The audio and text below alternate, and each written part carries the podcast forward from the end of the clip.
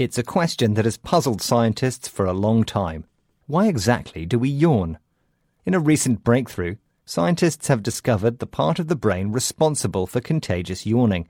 It's called the primary motor cortex and controls movement in the body. When triggered, it makes us yawn. But we can't choose to yawn. It's an involuntary imitation of other people. You know how it goes. Your friend yawns, you yawn. Knowing which section of the brain is involved is only part of the answer. There are still deeper questions of why. And we don't only yawn when others do. We sometimes yawn alone. So let's start with the physiological theories behind yawning. As far back as 400 BC, Greek physician Hippocrates speculated that yawning released harmful gases from the body, like steam escaping from a cauldron. His colourful theory is now sadly discounted. A more recent idea suggests that we yawn in order to cool down the brain.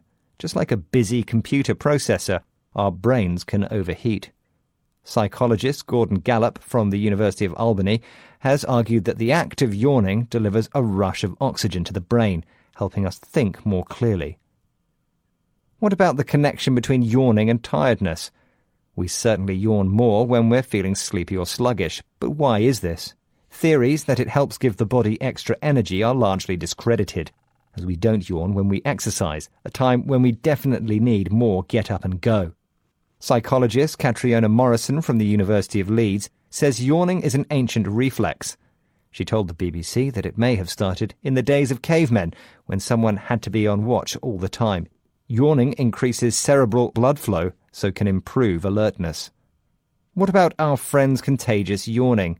Some think it comes down to empathy. While all vertebrate mammals yawn, only humans and chimpanzees catch yawns from others. Studies have shown we yawn more frequently when in the company of close relatives and friends. Could yawning actually help us cement our closest relationships? If it does, next time you yawn in company, don't feel too embarrassed. You're just showing off your people skills.